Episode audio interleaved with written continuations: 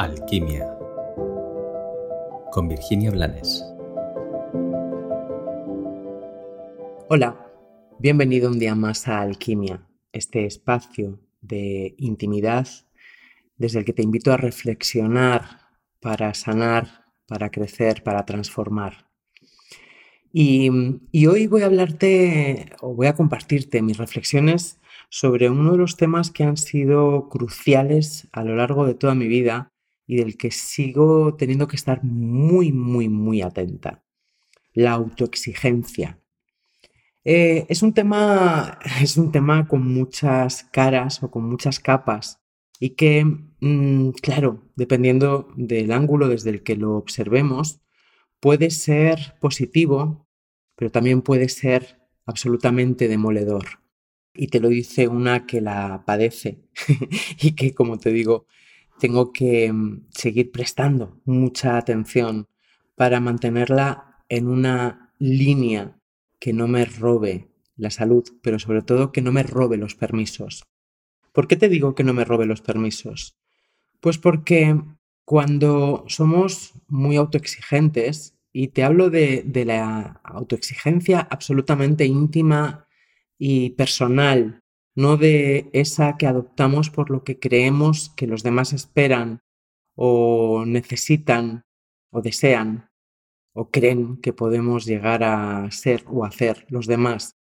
Te hablo de, de esa mm, vocecita que te, te repite constantemente que hay mucho más que puedes hacer y que lo que haces lo puedes hacer aún mejor.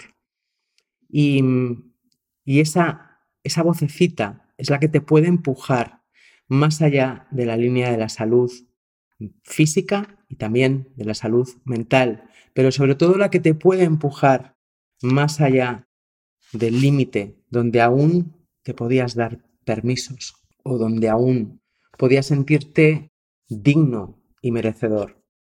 Porque esta es una mecánica como tantas otras es, una cinta en Moebius, una cinta infinita en la que nunca es suficiente. Nunca es suficientemente bueno, válido, em, nunca has dado suficiente, porque siempre tienes más.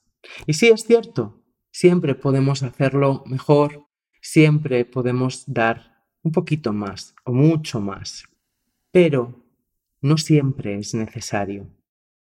La autoexigencia, cuando se vuelve patológica, nos lleva a convencernos de que por mucho que hagamos y hacemos, nunca es suficiente.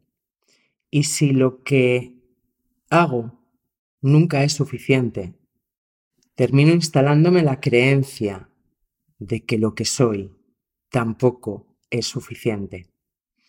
Por eso, como estoy segura de que no soy la única que ha crecido y que se ha vivido a sí misma en, tanto en mi terreno profesional como en mi terreno personal desde esa autoexigencia rayana, comparto esto contigo.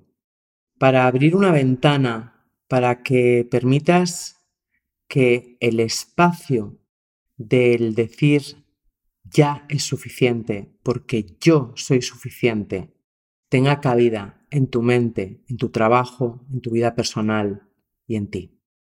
Ojalá te haya servido esta reflexión.